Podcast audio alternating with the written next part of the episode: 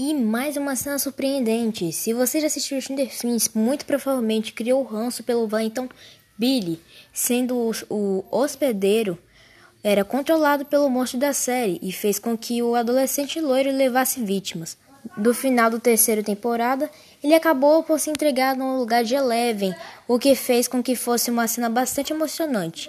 E confesso que eu fui mais uma das 6 mil pessoas que acabou chorando ao vendo essa cena.